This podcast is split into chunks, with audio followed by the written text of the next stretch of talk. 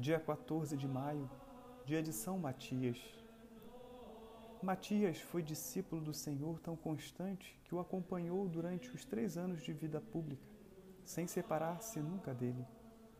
Não chegou, contudo, a pertencer ao grupo mais íntimo dos doze apóstolos, mas, após a traição de Judas Iscariotes, Matias foi eleito para ocupar seu cargo no colégio apostólico. Assim narram este fato os Atos dos Apóstolos. Poucos dias depois da ascensão, eles fizeram uma reunião com mais ou menos 120 seguidores de Jesus. Então Pedro se levantou e disse: Meus irmãos, tinha que acontecer aquilo que o Espírito Santo, por meio de Davi, falou nas Escrituras a respeito de Judas, pois foi Judas o guia daqueles que prenderam a Jesus. Era ele do nosso grupo porque havia sido escolhido para tomar parte do nosso trabalho. E Pedro continuou: Isto é o que está escrito nos livros dos Salmos: que a casa dele fique abandonada e mais ninguém more nela. E também diz: que outra pessoa ocupe o lugar dele e faça o trabalho que ele fazia.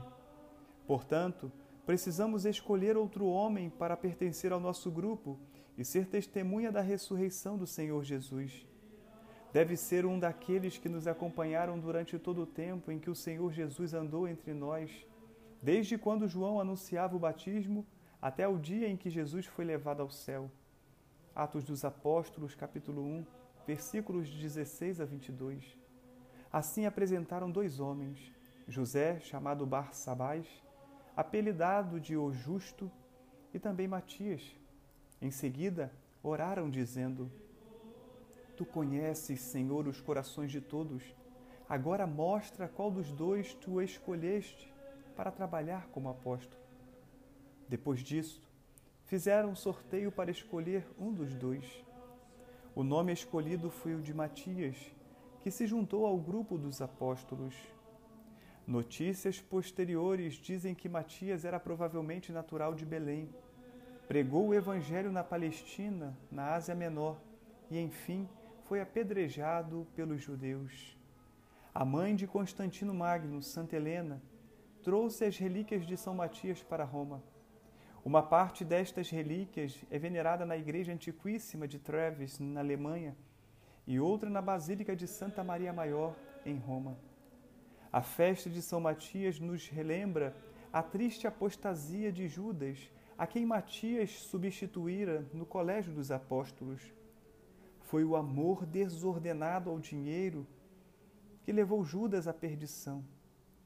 Com muito acerto, nos diz São Paulo, os que querem fazer-se ricos caem na tentação e no laço do demônio, em muitos desejos inúteis e perniciosos que submergem os homens no abismo da morte e da perdição porque a raiz de todos os males é a avareza, a qual, cobiçando, alguns se desencaminharam da fé e se enredaram em muitas tribulações.